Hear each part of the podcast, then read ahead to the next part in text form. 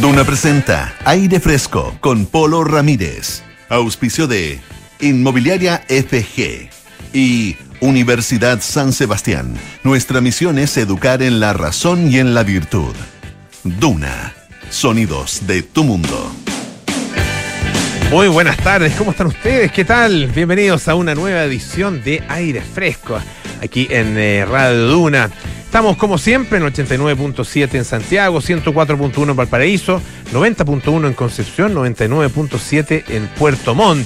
También eh, nos pueden escuchar a través del canal 665 de BTR. Pueden utilizar nuestra aplicación Radio Duna o entrar a duna.cl, donde está toda nuestra programación y también está nuestro podcast, lo mismo que en Apple Podcast, Spotify y las principales plataformas de podcast. Hoy, como buen día martes, estaremos junto a César Gauler hablando de arte en nuestra sección Figura y Fondo. Y también eh, hablamos de ciencia los días martes. Y junto a Francisco Aravena conversaremos esta vez em, acerca del cáncer de próstata. Ah, em, que es una enfermedad que es altamente prevalente entre los hombres chilenos y fíjense que es la segunda causa de muerte por cáncer en hombres acá en nuestro país, ah, inmediatamente después del cáncer gástrico. Eh, y en las últimas dos décadas la prevalencia de esta enfermedad ha aumentado eh, no solo a nivel nacional, sino que a nivel mundial. Vamos a hablar acerca de esta enfermedad y también vamos a hablar acerca de, de algo que es fundamental, la detección. Y sobre todo la detección precoz. Estaremos con el doctor Ernesto Maturana, que es coordinador nacional del programa de cáncer a la próstata del Instituto del Cáncer Red Salud. Eh, y partimos, como siempre, con la actualidad. Con María ¿Cómo José estamos? Soto. ¿Qué tal? ¿Cómo estás, José? Bien, ¿y tú? Bien, también. Oye, estoy un poco estresada. Me imagino por qué. Sí, ¿te sabes Sí. por qué, no? Sí, me imagino por qué. Eh, oh, tuve que reorganizar mi vida para el mes de julio. Estrés de mamá. Sí, estrés de mamá, que yo creo que las que son mamás Mm. o papás en realidad. Y estamos todos pensando lo mismo. ¿Qué vamos a hacer julio? Porque va a estar completo de vacaciones eh, los niños eh, en, edad escolar. Por lo tanto, va a ser evidentemente una situación logística que hay que reorganizar en las casas. Esto tiene que ver con el anuncio que hizo eh, el Ministerio de Salud junto al Ministerio de Educación a propósito del aumento de casos, no solamente de COVID ya, el COVID es uno más, de distintas enfermedades respiratorias. Y eh, se están empezando a colapsar algunos hospitales, en el fondo centros de, de- de, mm, camas UCI pediátricas de los niños. Ahí está la complejidad, de 0 a 6 años. Eh, por eso se anunció que en 14 regiones del país, desde Arica y Parinacota hasta la región de los lagos, las vacaciones se extienden y se agrega incluso una semana. Van a empezar entonces el jueves 30 de junio y terminan el lunes 25 de julio. Esa va a ser la definición que se tomó, faltan dos regiones, Aysén y Magallanes, que van a tener eh, tres semanas también del 7 de junio al 1 de agosto. Son en total 25 días, tres semanas por, yo te decía, el aumento de las camas UCI pediátricas por distintos virus respiratorios COVID, sincicial, para influenza, influenza. O sea, eh, yo personalmente, mi hija se enferma cada dos semanas. O sea, ya, ya llevo dos semanas sin enfermarse, creo que en cualquier minuto llega. Y se enferman mal, porque claro, estos virus respiratorios eh, se empiezan a ahogar, no respiran en la noche, muchas veces hay que terminar en la, en, en No, la terrible, posta rápido. Hay que terminar- sobre todo. es muy duro para los niños más chiquititos y efe- efectivamente es difícil que puedan ellos eh, estar separados en clase.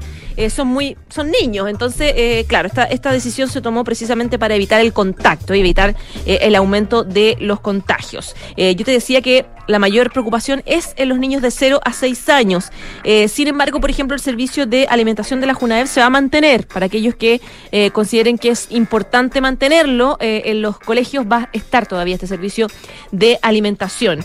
Esta medida, ojo, que es obligatoria tanto en colegios públicos como privados. Y para, excepto- para, todo el- para todos los cursos, ¿no es cierto? Desde los Sí. más chicos hasta los hasta cuarto medio. y ahí hay un problema, eh, excepto los colegios trimestrales. Esa es Ah, la, ya, esa es la perfecto. diferencia. Que también, claro, hay algunos que dijeron, pero ¿cómo los trimestrales no se enferman de COVID? Fue como, también fue la duda respecto de esa diferencia. Eh, hubo distintas reacciones, especialmente de los que eh, tienen eh, o viven este problema más cerca, que son los, los alcaldes en sus comunas. Mm. La alcaldesa Matei, que fue la primera, la impulsora eh, que dijo, de hecho, anteayer dijo ayer, que estaban evaluando extender la, adelantar las clases en Providencia porque sus, Adelantar las sus vacaciones. perdón, sus vacaciones porque eh, su centro de salud estaba más o menos colapsado por lo mismo, por las enfermedades respiratorias. Bueno, el gobierno hoy día lo, lo anunció y Matei dijo, me parece buena idea, pero la verdad es que nosotros estamos pensando suspender aún más las clases.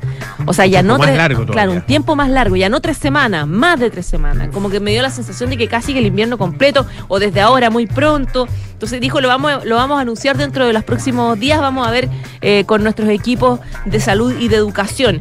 Eh, por ejemplo, la alcaldesa de Las Condas, de Las Condes, que Daniela Peñalosa, encontró mala la decisión. Dice que es arbitraria porque cada colegio, plantea ella, tiene su distinta realidad. Entonces, claro, si, eh, la explicación de ella es, si bien los niños de 0 a 6 años efectivamente somos más vulnerables a enfermedades respiratorias, los niños de 10 en adelante no. Y los niños de 10 en adelante quieren ir a clase. Entonces ella decía, ellos no quieren faltar porque ya faltaron demasiado y hay mucha, efectivamente, deficiencia escolar que sabemos que viene de la pandemia y que por lo tanto es un problema pensar en un, me- en un mes completo menos de clases de nuevo en este año eh, 2022. Eh, el alcalde de eh, la Florida, eh, Rodolfo Carter, decía que él propone un proyecto para flexibilizar la, el teletrabajo para permitir que efectivamente se pueda hacer clases online de los, de los alumnos y que los papás estén desde las casas, porque sabemos que es un Tema problema. es- sí, el tema es que el teletrabajo finalmente eh, se puede aplicar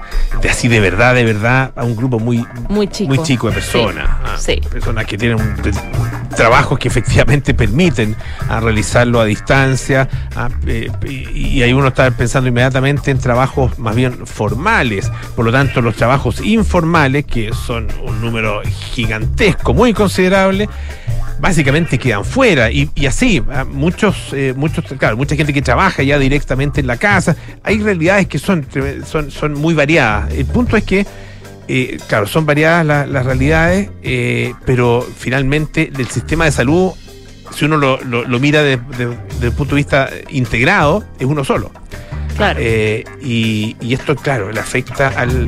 Finalmente, ahí es donde está el, el cuello botella, ¿no es cierto? Ahí es donde está el punto crítico en el sistema de salud y en su capacidad de atención de todos estos niños.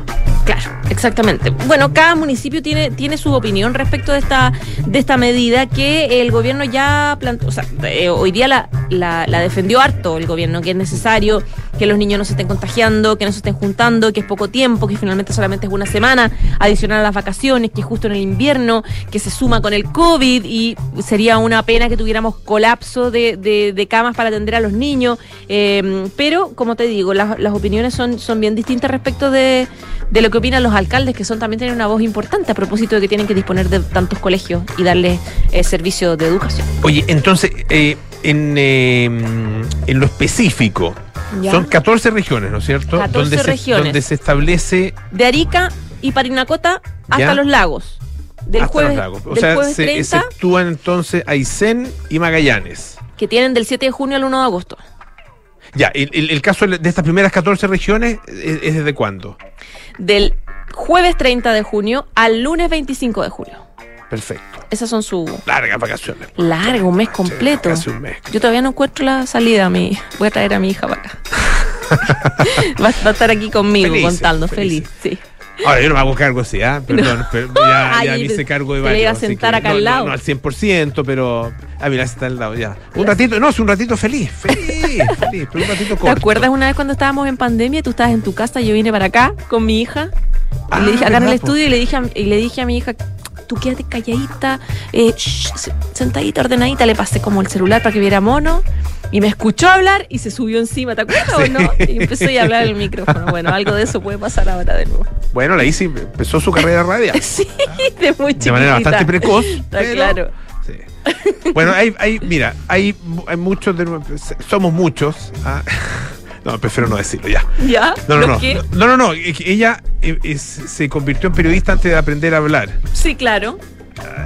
No es un, no es caso, no es un caso único. Esto- ya, ok. no, es una broma. Hay, algunos- una hay muchos que son periodistas sin saber hablar todavía, que no aprendieron. Ni pensar. Ok. Uy. No, pe- pero yo me excluyo. Me excluyo, soy el primero en la fila. Sí, yo-. No, tú no. Puede ser, yo, yo me cuesta hablar a veces, de corrido. Pero bueno, José, muchas gracias. un beso. Que esté muy bien. Oye, eh, a ver, hay otros, hay, hay otros temas que están, cosas que están pasando. Como si no tuviéramos ya suficientes problemas con la contaminación y la basura. Fíjense que en eh, Tenerife, en las Canarias, eh, España, eh, se encontró, bueno, se encontró y, se eh, describió un, de alguna manera un nuevo tipo de contaminación o de, contaminante. Ah, eh, y le han puesto un, nombre curioso, plastitar. Plastitar, que es una combinación de dos palabras en, inglés, de plástico, obviamente plas- plastic, ¿no es cierto? Y alquitrán, tar, plastitar. Eh, ¿Y qué es esto? Bueno, es un tipo de microplástico que, de acuerdo con estos investigadores, no se parece a ninguna otra contaminación por plástico que ellos hubieran visto. Ah, em, lo encontraron en las playas que bañan, o sea, en, la- en la- en las aguas que bañan la playa grande. Ah, eh, y efectivamente se trata de eh, pequeños, eh, pequeños grupos, digamos, de alquitrán endurecido. ah, em, y que están salpicados, estos pedazos de alquitrán salpicados de diminutos y coloridos fragmentos de plástico. Dice Javier Hernández Borges, profesor asociado de Química Analítica de la Universidad de La Laguna en Tenerife, la presencia de plástico en el medio ambiente ya no se limita a los microplásticos o a una botella en el mar, ahora está dando lugar a nuevas formaciones. En este caso, una que involucra que combina a estos dos contaminantes. Eh, esto fue recogido en una investigación que acaba de, de ser eh, publicada eh, y, bueno, suma el plastitar, ah, el- acuñado además por el profesor Hernández Borges, eh, a una lista que es creciente de eh, contaminación marina formada por plásticos, ah, eh, desde los, llamados piroplásticos, el plástico fundido, ah, eh, que tiene la, apariencia de, pequeñísimas rocas, hasta los que se llaman los plastiglomerados, que son combinaciones de plástico fundido, sedimentos de playa y fragmentos de lava eh, basalítica. Eh, en el caso de este último, el plástico o el plastiglomerado, ah, eh, se forma, eh, dice que a la medida que, en la medida en que los residuos de los vertidos de petróleo en el océano se evaporan y envejecen, llegan a la costa ah, en forma de bolas de alquitrán que se adhieren entonces a las rocas eh, allá justamente en las Islas Canarias. Actúan como una especie de, plasticina, ah, em, dice el profesor Hernández Borges. Em, cuando las olas que dice que, lle- que llevan microplástico o cualquier otro tipo de desechos marinos chocan contra la roca, bueno, estos desechos se pegan al alquitrán. Y a medida que pasa el tiempo, esta formación se endurece, ah, eh, y va incorporando todo tipo de elementos. ah, por ejemplo, eh, las redes, ¿no es cierto? En general, todo lo, lo que se usa para la, la pesca y que termina siendo desecho, hasta bolitas de plástico, restos de nylon, restos de poliéster, ah, que se terminan fundiendo entonces con el alquitrán. Así que hay que anotar, desgraciadamente, esta nueva, nueva palabra, esta nueva forma de contaminante, el plastitar. Vamos a escuchar un poquito de música aquí en aire fresco. Este es eh, Tears for Fears con God's Mistake.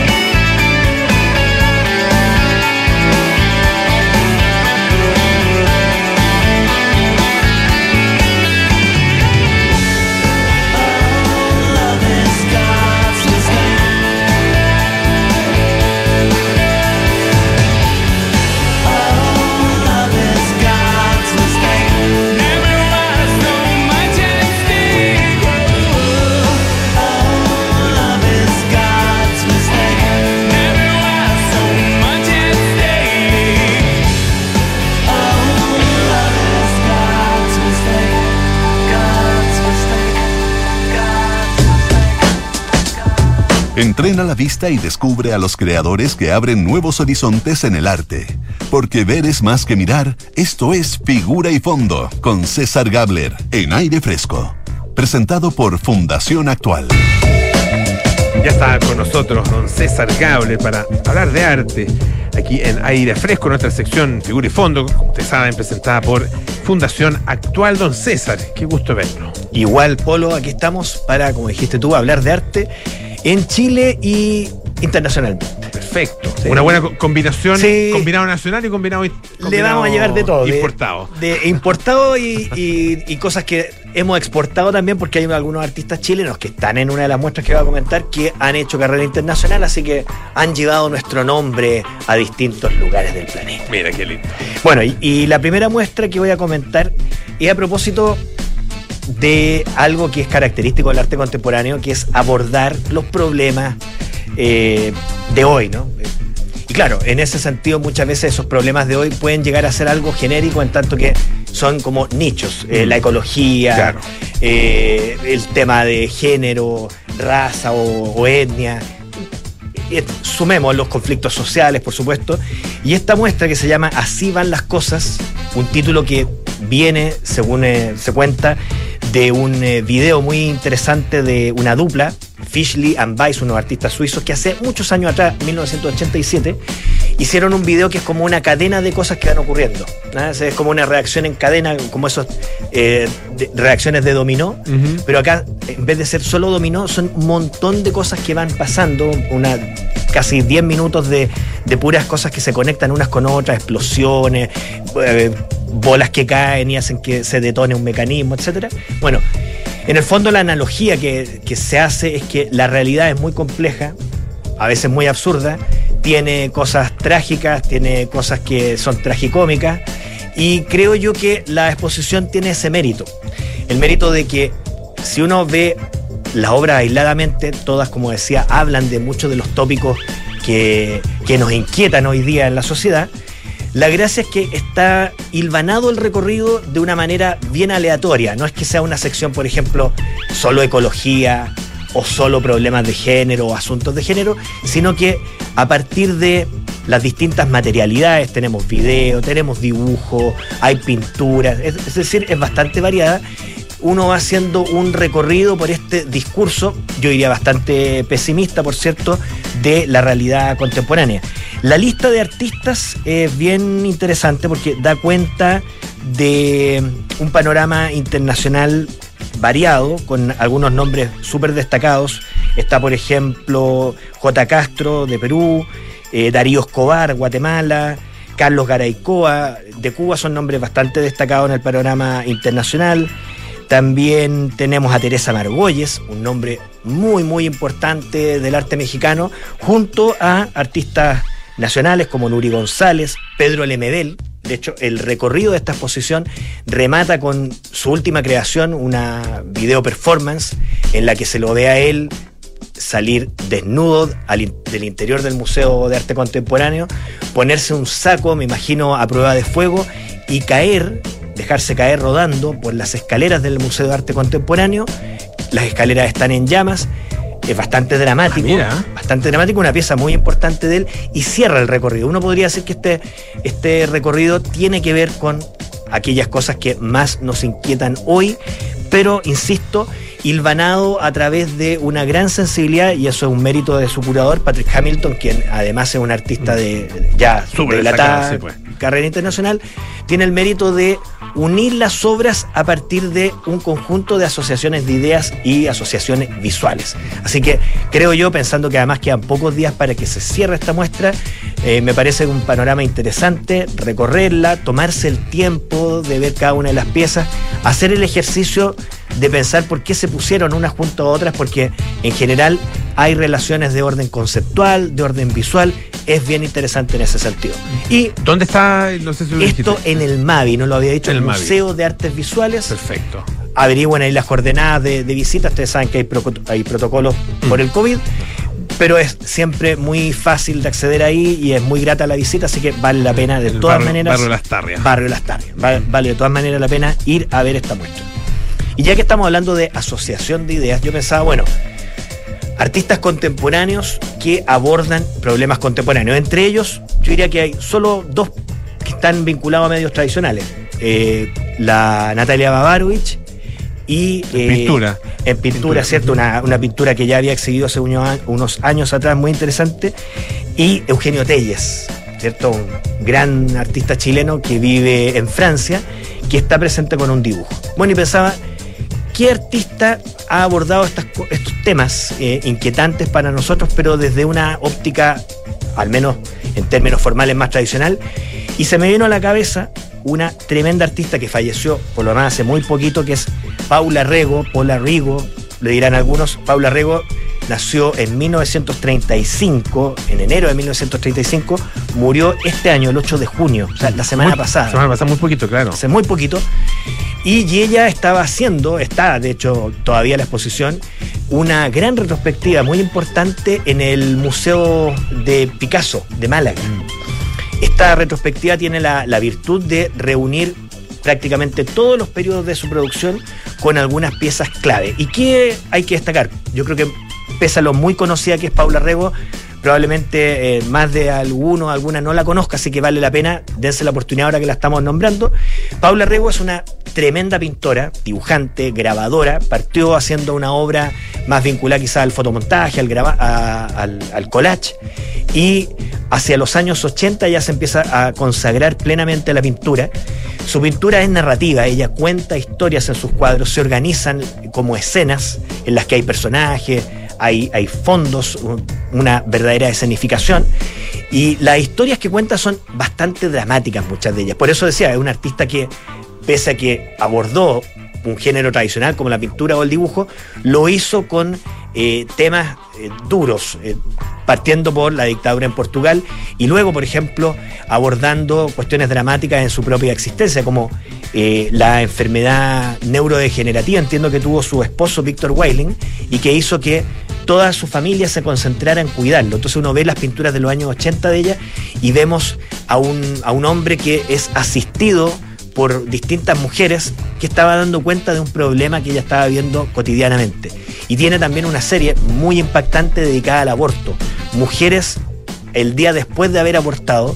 Es una, una obra muy dramática y en todas estas piezas y más en las que muchas veces trabaja con la narrativa de, de los cuentos e incluso ciertas alusiones al mundo de Disney, lo que vemos es una dibujante, una eh, ma- maestra virtuosa. Muy virtuosa, sí, eso es una de las cosas que llaman la atención. Como, Absolutamente. Como dibujante y como pintora. Exactamente. Un gran uso del color, eh, con una cierta sensibilidad pop y una representación de la figura que yo diría que está en la línea de los grandes maestros de la representación, tanto aquellos de las pinturas más clásicas. Pienso, por ejemplo, un nombre al que uno la podría perfectamente asociar, Goya, y por cierto, pintores más contemporáneos, modernos, Bacon, ella, ella de hecho, es eh, portuguesa, pero hizo su carrera, su plataforma de salida fue Gran Bretaña porque se casó con un eh, artista británico y porque ella hizo su vida ya, digamos, desde los 20 años más o menos. El- el- eso a veces cuesta un poco poder eh, definir eh, y precisar qué es, qué, qué es un buen dibujante, qué es un buen pintor, dónde, dónde, y, dónde se juega, digamos, ese, ese virtuosismo, por ejemplo, al que, al que tú te refieres. Que uno ve la obra y, es, y es- obviamente te impacta, pero, pero uno podría perfectamente decir, bueno, hay ciertas figuras que son como deformes, eso está bien dibujado, está mal dibujado, eh, es, es, es eh, eh, algo eh, eh, voluntario, digamos, o el dibujo... Uno Bueno, en el caso esas- de ella- Esas preguntas porque están presentes esa- Sí. esos elementos. de- de- En el de- caso de ella, lo que uno ve es primero un manejo académico del dibujo, o sea, una capacidad de representación de lo que sea, eh, objetos, de, de luego la figura que nombramos, el paisaje, etcétera, pero a su vez de hacer una reinterpretación. Eh, no, a, a- no a la Picasso, ¿cierto? De una deformación y una deconstrucción, podríamos decir, radical de la forma, sino desde una óptica quizás más realista, un realismo expresionista. Yo diría, de hecho, si uno ve las obras de los años 80 de ella, eran mucho más sintéticas, eran unas figuras volumétricas que uno fácilmente se las podía imaginar como esculturas y paulatinamente va inyectándole más información de carácter realista sin perder nunca una tremenda inventiva. Ella es una gran creadora de relatos. De relatos, claro. O sea, uno ve uno tras otro sus cuadros y siempre ve cómo se articula una, una narración. Muy bien contada, eh, era muy meticulosa. Si uno revisa, por ejemplo, eh, Instagram, va a ver muchas fotos de su estudio y se da cuenta que ella hacía eh, eh, construcciones, a veces con personajes, trabajaba con modelos, creaba escenarios y una vez que tenía la construcción completa se dedicaba a dibujar y pintar. Y, para ir cerrando, usó una técnica que no es muy usual hoy día, pese a que es muy accesible, que es el pastel. Muchas de las obras de ella son hechas en pastel, estos, dibujos montados después sobre eh, eh, soportes duros, y estamos hablando de un metro y, más, eh, dos metros, eh, con una gran solidez, como decía, del dibujo y siempre un giro expresionista muy interesante. Y bueno, no todo es drama. Hay un artista que ahora acaba de inaugurar, de hecho, el 11 de junio, acaba de inaugurar una tremenda retrospectiva también en España, en uno de los museos probablemente obligados que uno tiene que visitar eh, en Madrid, más allá del, del Prado, ¿cierto? Y el Reina Sofía, que es el Museo Thyssen. Thyssen Bornemisza. Exacto, el Thyssen Bornemisza, que sabemos es un museo de un coleccionista, si no me equivoco, suizo, que se quedó la colección allá en España porque se casó con una española y ella, para bien de los españoles, hizo que toda la colección o buena parte de la colección se quedara allá, lo que ha sido un tema de litigio en algún momento, pero no es de eso lo que vamos a, a hablar, sino de la retrospectiva de Alex Katz. Katz es todo lo contrario de todo lo que hemos hablado. Si, si el arte contemporáneo muchas veces se nutre de dramas eh, representados con el lenguaje del video o de las técnicas eh, que se us- usan hoy día, o como lo hizo Paula Rego con las técnicas tradicionales, este artista es, podríamos decir, la antítesis de lo dramático. Él busca el placer, él busca la belleza, es eso, eso es su norte. Estamos hablando de un pintor que se lo asocia mucho al arte pop, sin ser estrictamente un artista del pop, es un artista, podríamos decir, que ha representado con un eh, lenguaje moderno, eh, que uno puede vincularlo a Matisse, a los impresionistas, por supuesto también a la estampa japonesa, es de, gran síntesis, grandes composiciones, hablamos de pronto cuadros 3, 4 metros de ancho, eh, y con una soltura y una precisión en la ejecución siempre fluida que es bastante impresionante y impresiona doblemente además pensar que él solo ha ido mejorando con el tiempo. Hoy tiene 94 años, está completamente activo y vigente, es un artista que es influencia hoy día para artistas muchísimo más jóvenes, Impresionante eso. más jóvenes. Si, si alguien investiga y ve las fotos de él en la conferencia de prensa, es impresionante que tenga 94 años, está como tuna el caballero. y la verdad, la obra de él está hoy día experimentando probablemente uno de sus pics, tanto en lo creativo como en la valoración eh, crítica y desde luego comercial. O sea, cualquier obra de él en subasta puede ser una minucia y va a salir tremendamente bien eh, subastada. Entonces, es un artista muy interesante. Si no lo conocían, véanlo, es un placer ver su obra. Y alguien, si está en España, creo que eh, en Madrid es un imperdible ver esa retrospectiva. Alex Katz. Alex Katz. Con K-A-T-Z. ¿no? Exacto. Así se escribe Katz. Y para los que vayan a España, pues, la gente va y viene así. con Y si no en toda España, googleenlo. Hay mucha Pero información de él Está desde el, hasta el 11 de septiembre esta, esta exposición. hasta el 11 de septiembre. Una- hay un artista del placer. de. Un artista del placer. Siempre hablamos de cosas dramáticas cuando nos referimos al arte, pero hay gente que lo que hace arte del placer y si uno ve la obra de él, se puede. Una última cosa sobre, esto, sobre eso mismo. Eh, claro, alguien podría. eh, Estoy pensando un poco en conversaciones que hemos tenido acá en el programa con, por ejemplo, eh, directores de teatro que dirigen comedia. Y claro, a veces a la comedia se la mira de manera un poco despectiva desde el punto de vista de su consideración artística. ¿Qué pasa con pintores? Uno- tú- lo- los dos pintores de los que ha hablado ahora, Paula Rego y Alex Katz, son tremendamente distintos. Y uno podría decir uno es comedia, el otro es tragedia, uno es comedia, el otro es tragedia. No es comedia exactamente, pero, pero tiene un, tiene eh, un poco esa, mm, esa posibilidad de lectura, como algo No, como algo liviano, gente en la playa, gente bonita. Gente ¿Sabes qué? Más que comedia, que sí, la, la comparación la encuentro válida. sí. Eh, más que comedia, yo te diría que es un artista de la sofisticación. Eh, si uno ve los temas de él, gente en fiestas neoyorquinas, bueno, uno ve, aunque esté pintado con mucha eh, sobriedad y síntesis, uno sabe que están tremendamente bien vestidos, que están en un departamento lujoso, si están fuera de la ciudad, están probablemente en algún lugar muy selecto, muy de élite. Entonces, claro, uno podría decir que es la antítesis de un arte comprometido, y efectivamente así lo es. Es la antítesis del artista como un sujeto comprometido. Y reivindica más bien esa figura del artista eh, que se vuelca por entero a la estética, a lo visual, en el caso de un pintor. En ese sentido, yo creo que podría ser el equivalente siglo XXI de Matisse. Y Matisse hablaba de que su pintura era como sentar- sentarse en un sillón confortable. Eso era lo que le quería dar al espectador. Y claro, lo que hace Alex Katz es sentarnos en un sillón de lujo. César Gable, de lujo esta conversación. ¿ah? Muchísimas gracias. A ti, Polo. Que esté muy bien. Figura y fondo todos los días martes aquí presentado por Fundación Actual en Aire Fresco. Posgrados de la Universidad San Sebastián cuenta con más de 100 programas en diversas áreas del conocimiento. Más de 13.000 egresados han preferido su magíster, diplomados, postítulos y especialidades. Conoce más en posgrados.uss.cl. La tercera Spotify se unen para presentar el nuevo podcast El Café Diario. Entérate de los temas que están marcando la agenda de Chile y el mundo en la voz de Francisco Aravena y Rocío Montes. Escúchalo de lunes a viernes en Spotify y la A la vuelta junto a Pancho Aravena estaremos conversando de ciencia y de medicina aquí en Aire Fresco.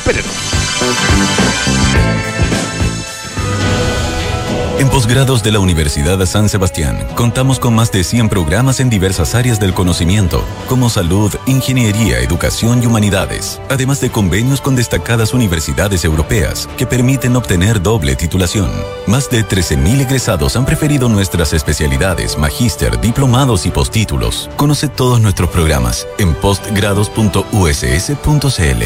Postgrados USS, un grado más cerca de tus metas. Enfrentar el cambio climático es tarea de todos. Duna, por un futuro más sostenible. El futuro de la movilidad no está en la teletransportación o en desplazamientos a la velocidad del sonido. Los tiempos actuales requieren un transporte sostenible y bajo en emisiones como los autos o buses eléctricos. Aun cuando su autonomía ha sido uno de los puntos débiles para su masificación, la mejora en la eficiencia de baterías y la expansión de la red de cargadores los ha convertido en una opción de transporte cada vez más masiva. Recargar un vehículo eléctrico en casa, el trabajo o en electrolineras ya es posible, lo que nos acerca a una realidad donde la movilidad eléctrica será la protagonista de las autopistas y calles de todo el mundo. Acciona, expertos en el desarrollo de infraestructuras sostenibles para recuperar el planeta. Hola, hijo. Oye, papá, ¿andas por tu casa por casualidad? Nos escapamos con tu mamá a la playa. ¿Pasó algo? Oh, de veras. Es que no recuerdo si dejé la puerta trasera con llave. Ay, José, ya ahora que te ponga una alarma, así cada vez que sales quedas tranquilo. Mira, con Verisur lo puedes revisar desde la app. Sí, lo sé. De esta vez no pasa. Llamaré ahora mismo. Chao. Protege lo que más quieres con alarmas Verisur. Llama al 600-385-0003 o calcula online en verisur.cl. Activa Verisur. Activa tu tranquilidad. ¡Ey, ey! Fa- familia, familia, suegra, por favor, atención. Pongan atención que va a hablar el niño. Familia, tengo una noticia que contarles. Después de mucho tiempo, años de esfuerzo, años, lo logré, lo logré. ¡Me compré el auto! Pero ¿cómo tan, güey? Comprarse un auto ya no es una buena noticia. Descubre la nueva forma de suscribirte a un auto en smarticar.cl sin hacer trámites, pagar mantenciones, patente ni seguros. Porque hoy comprarse un auto no es Smarty. Smarticar, tener un auto nunca fue tan fácil. No, pero ¿cómo tan? Estás en aire fresco con Polo Ramírez. Ya estamos de vuelta aquí en aire fresco, esto es Radio Duna y les tengo una excelente noticia. Está difícil arrendar, bueno, Inmobiliaria FG te ayuda a comprar. Conoce un completo plan de oportunidades y beneficios y descubre más de 25 proyectos a lo largo del país. Esto en inmobiliariafg.cl. Atrévete a dar el paso hacia tu nueva casa o departamento. Inmobiliaria FG. nos preparamos para los viajes espaciales, conocemos los últimos avances de la medicina y nos enteramos de los nuevos algoritmos que se están usando. Activa tu inteligencia artificial, porque en aire fresco es hora de conversar con los expertos junto a Polo Ramírez y Francisco Aravena. Ya estamos junto a Pancho Aravena para hablar de ciencia y medicina en eh, esta oportunidad. Eh, para conversar sobre un tema que es eh, va a ser informativo y al mismo tiempo eh, va, a ser- va va a ayudar a la toma de conciencia. Yo creo que eso- ese elemento es muy importante en, esta, en este tema. Claro, porque es un, es un, es un asunto recurrente en, eh, en, en general en los medios de comunicación, por eso se, se, se celebran el, el mes de, eh, se, ha- se hacen campañas de concientización, porque cuando hablamos de cáncer, eh, como con algunas otras enfermedades, pero con, con los, y, con, y con ciertos tipos de cáncer en particular, es muy, muy importante, es crucial la, la detección precoz, la detección eh, eh, a través de exámenes preventivos. Estamos hablando particularmente del cáncer a la próstata, que es eh, un cáncer muy frecuente en hombres en Chile, con eh, 8.000 pacientes, fíjate, diagnosticados el año 2020.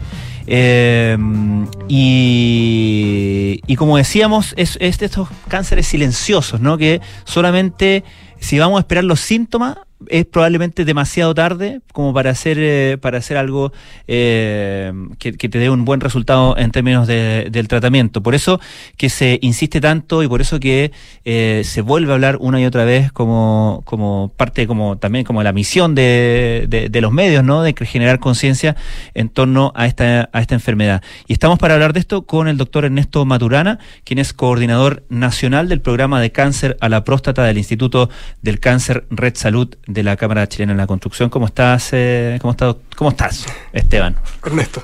Muy joven, Ernesto, muy Ernesto. joven. Ernesto. perdón, Ernesto. Eh, sí, eh, muchas gracias por la in- eh, invitación. Eh, yo bien, ¿ustedes qué tal? Acá, bueno, co- interesado en este tema. Sí, po. Sí, po. Sobre, hay- todo, sobre todo Pancho, tú le ves las canas a Pancho y dices, bueno, es un hombre que ya necesita hacerse este. sí, ya ha este pasado, por, Ya pero, pasado. pero tiene que ser recurrente, ¿no? Tiene que, es que eso, eso es Eh, interesante porque hay dos, dos, Mm. dos exámenes, ¿no? Exacto. Eh, y hay, y, y- y esto el- es bueno ser, eh, ser franco, hay uno de esos exámenes al que le hacemos el quite. Ah, bastante.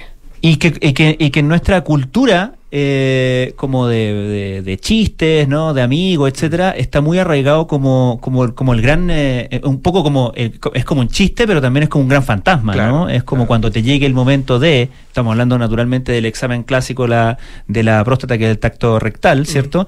Eh, y, y resulta que uno no se da cuenta, pero ese tipo de, de- de lugares comunes finalmente van haciendo que la gente y uno mismo sea más eh, eh, a, la necesidad de realizarse este examen periódicamente, ¿correcto? Claro, como bien dicen, en realidad es un cáncer que es muy frecuente en el mundo y Chile no, no se queda atrás en ese sentido.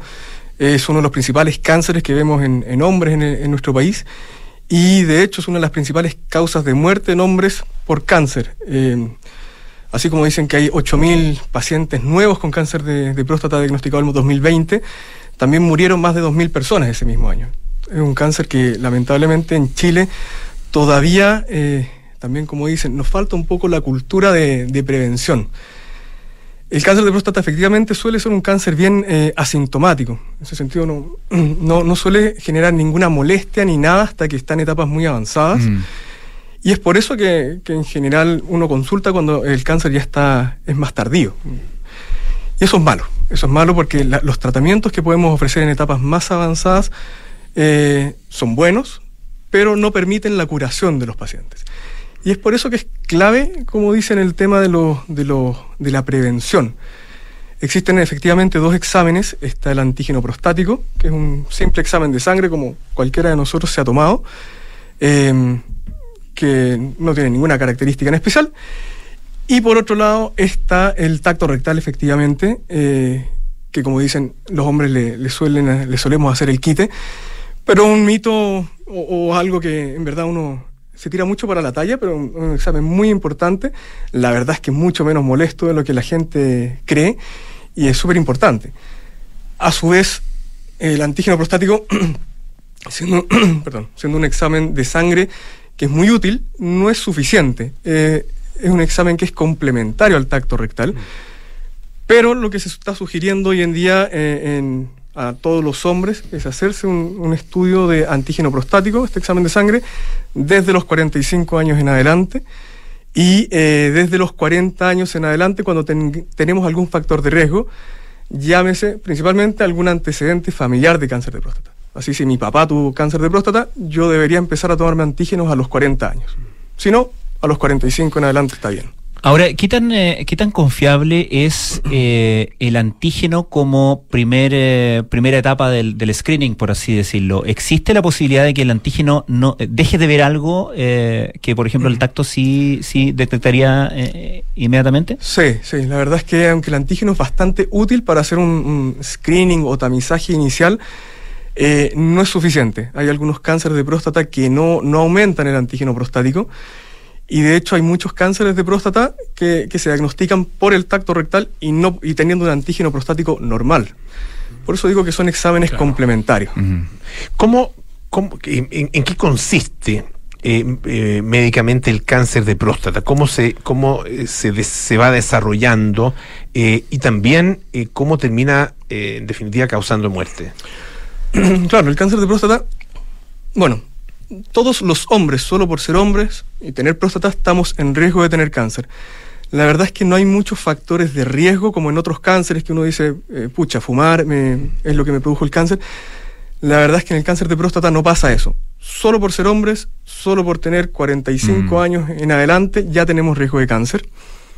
¿Qué pasa? Eh, la, la próstata es una glándula del tamaño de una nuez que toda nuestra vida va creciendo desde los 20, 30 años va creciendo. Y en algún momento alguna de esas células, por algún motivo, eh, se echa a perder. ¿En qué sentido se echa a perder?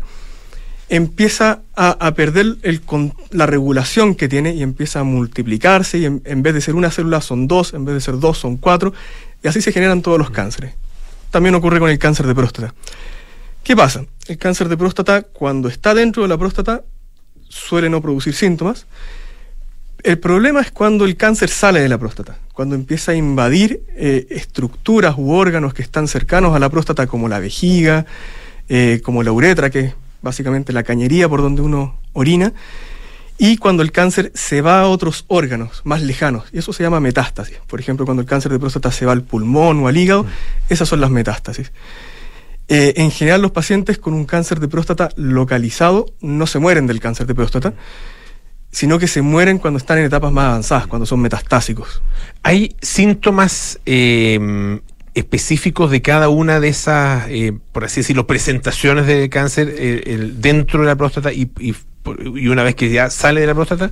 Claro. Eh, como digo, en general cuando el cáncer está dentro de la próstata, de hecho la gran mayoría de los pacientes, hay estudios que hablan de un 80, 90% de los pacientes no tienen ningún síntoma. Ah, ninguno, ya. Ninguno. Ya. ¿Qué síntomas pueden haber si es que hay? Uh -huh. Principalmente son síntomas, eh, por ejemplo, ardor al, orina, al orinar, eh, que cueste empezar a orinar. Eh, hay pacientes que dicen que, que, orinan y después sienten que todavía les queda orina a pesar de haber terminado. Hay gente que dice que tiene el, el chorro de orina más flaco o, o que tienen que uh -huh. hacer fuerza para que salga la orina. Otros síntomas que ya son más raros es presentar sangrado, sangre en la orina propiamente tal.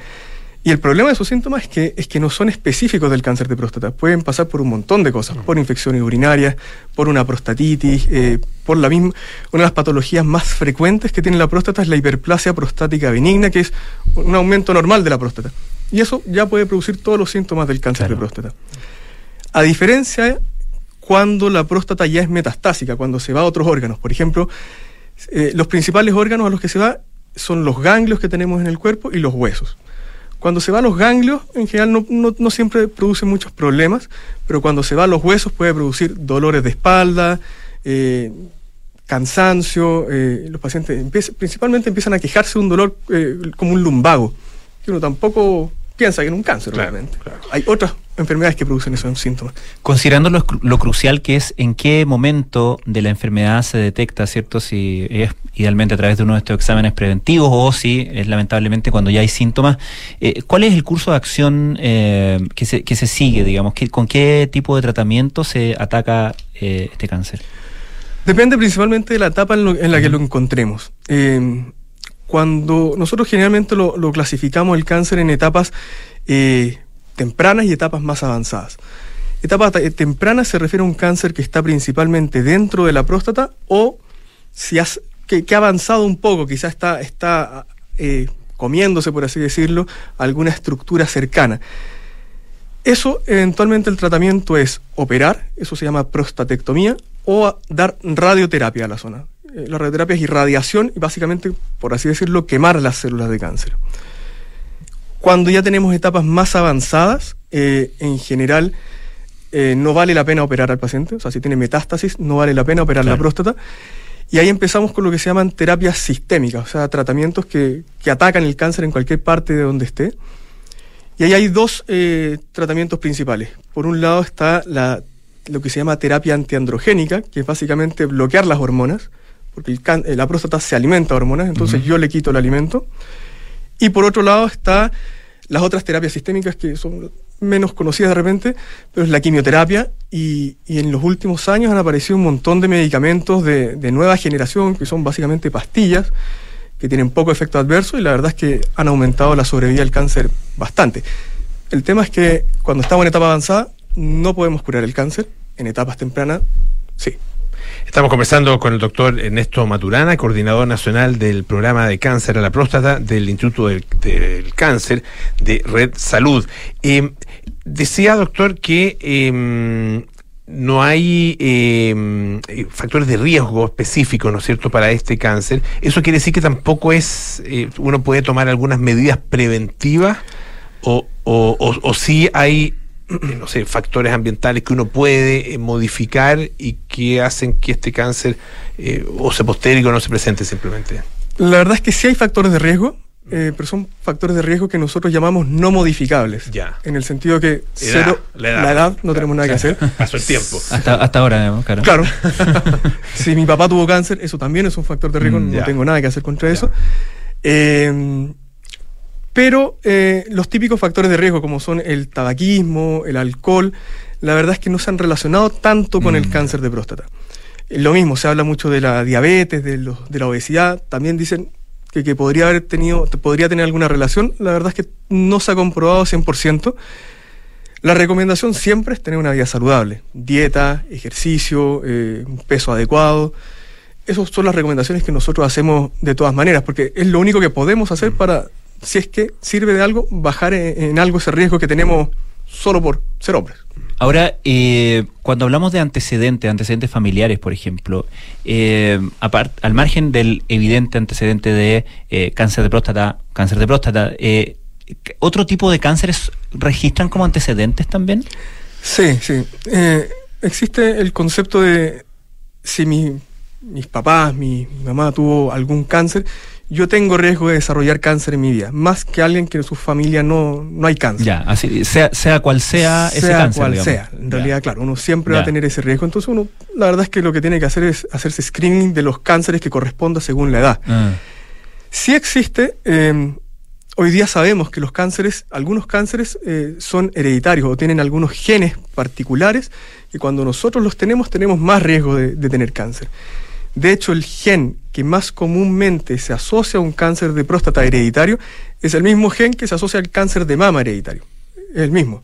Entonces, si mi mamá tuvo un cáncer de mama y tiene este gen, puede que yo lo haya heredado y tenga más riesgo de tener cáncer de próstata.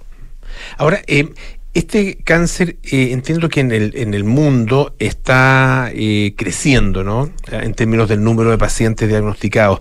¿Eso es eh, una, un efecto directo de la, del envejecimiento de la población? eh, que vivimos más años. El- el- al- alguna vez escuché, no sé si es cierto que, claro, si viviéramos eternamente, todos moriríamos de, algún- de alguna manera, los hombres, de cáncer de la próstata. ah, Si, si es que no se presentan otros otros otros factores. O sea, Eh, es así. De hecho, antes eh, la principal causa de muerte era la enfermedad cardiovascular. Se ha avanzado tanto en eso que los pacientes ya no se mueren de infartos, de accidentes vasculares, sino que se están muriendo hoy día más de cáncer. Y efectivamente eso pasa. Eh, nuestras células todo el tiempo están, están echándose a perder, pero nuestro cuerpo funciona de una manera tan bien que es capaz de re- reparar todos esos daños. Problemas que, claro, con los años, eh, muchas células se echan a perder la maquinaria, por así decirlo, que repara este daño, eh, ya no funciona tan bien y efectivamente eh, se empiezan a desarrollar estos cánceres. Es cierto, si uno viviera eternamente, lo más probable es que estaríamos todos con cáncer en algún momento de nuestras vidas. Ahora, eh, existe una, me imagino, obviamente cada, cada caso es, eh, es particular, pero si lo comparamos con otro tipo de cánceres, de la, mm, el, el margen de acción que que se tiene una vez detectado el cáncer. Supon- Suponiendo, por ejemplo, que lo detectamos en una etapa temprana. Eh, hay cánceres que eh, evolucionan más eh, o, o involucionan para la persona, por cierto, más rápidamente que otros, ¿no? Es- ¿Qué tan, qué tan, cómo, cómo se, se caracteriza el cáncer de próstata en ese sentido? Efectivamente, cuando nosotros vemos un paciente con cáncer de próstata, vemos distintas características. La biopsia, el escáner, el antígeno prostático. Y esos pacientes nosotros le asignamos un riesgo. De hecho, hoy en día hay pacientes que uno puede clasificar de muy bajo riesgo, sabiendo que tiene un cáncer de próstata, nosotros no hacemos nada. No, no es que no hagamos nada, me refiero a no lo operamos, no lo irradiamos, no le damos ningún tratamiento, sino que lo mantenemos en vigilancia. ¿Por qué? El cáncer de próstata, una de las características que tiene es que avanza muy lentamente. Eh, en el sentido que yo puedo tener cáncer de próstata quizás 10 años y yo morirme a los 8 años de, de un infarto. Y el cáncer de próstata nunca me generó ningún problema. Entonces, efectivamente, el cáncer, hay cánceres de próstata que son de muy bajo riesgo, los que vigilamos, observamos, pero cuando ya son de riesgos más avanzados, según las características que nosotros vemos, definimos cuál es el tratamiento que deberíamos darle. Pero sí, a diferencia de otros cánceres, el cáncer de próstata avanza más lento, es, suele ser menos agresivo que otros cánceres, como el cáncer gástrico, el cáncer de páncreas que- o el cáncer de pulmón, que son cánceres muy frecuentes en nuestro país. El cáncer de próstata es un poquito más eh, lento, por así decirlo. ¿Y qué relación tiene el cáncer de próstata con la disfunción eréctil? ¿Es un síntoma o, y o una consecuencia, digamos, del... En general es más una consecuencia del tratamiento. Eh, que el cáncer produzca disfunción eréctil es algo muy raro. Principalmente porque la disfunción eréctil es un tema de, de ya sea de los nervios o de la vasculatura. El cáncer difícilmente llega a afectar esas zonas. Sin embargo, la cirugía, eh, cuando se opera, muchas veces se pasan a llevar esos nervios y efectivamente los pacientes terminan con, con algunas consecuencias. Por eso mismo, los pacientes de muy bajo riesgo muchas veces no los operamos pensando en cuáles van a ser las consecuencias del tratamiento. Doctor eh, Ernesto Maturana, coordinador nacional del programa de cáncer a la próstata del Instituto de Cáncer eh, Red Salud de la Cámara Chilena de la Construcción. Le agradecemos muchísimo que haya estado esta tarde acá en Radio Duna. Muchas gracias Esté muy por la bien. invitación. Gracias, Néstor. Francisco. Un gusto como siempre. Igualmente, que esté muy bien. Ya nos vamos, viene cartas notables con Bárbara Espejo. Hoy, cuando Al Capone, le- cuando a Al Capone le remordió la conciencia. Luego, nada personal con Josefina Ríos y Matías del Río. Terapia Chilensis con María José Oshea, Arturo Fonteni y Noam Titelman. Y Sintonía Crónica Epitafios con Bárbara Espejo y Rodrigo Santa María. Adivinen quién, quién está hoy. Frank Sinatra. Mira nada tú. menos. Nada menos. Así The que Voice. Quédense en compañía de Radio Duna. Nosotros nos juntamos mañana a las 6 de la tarde. Chao.